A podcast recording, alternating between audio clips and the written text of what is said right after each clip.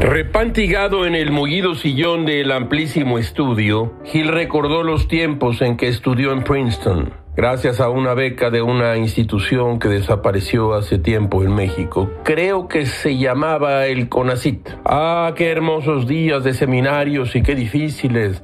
John Maynard Keynes, Adam Smith, David Ricardo, Joseph Alois Schumpeter. Gamés se quemó ahí las pestañas.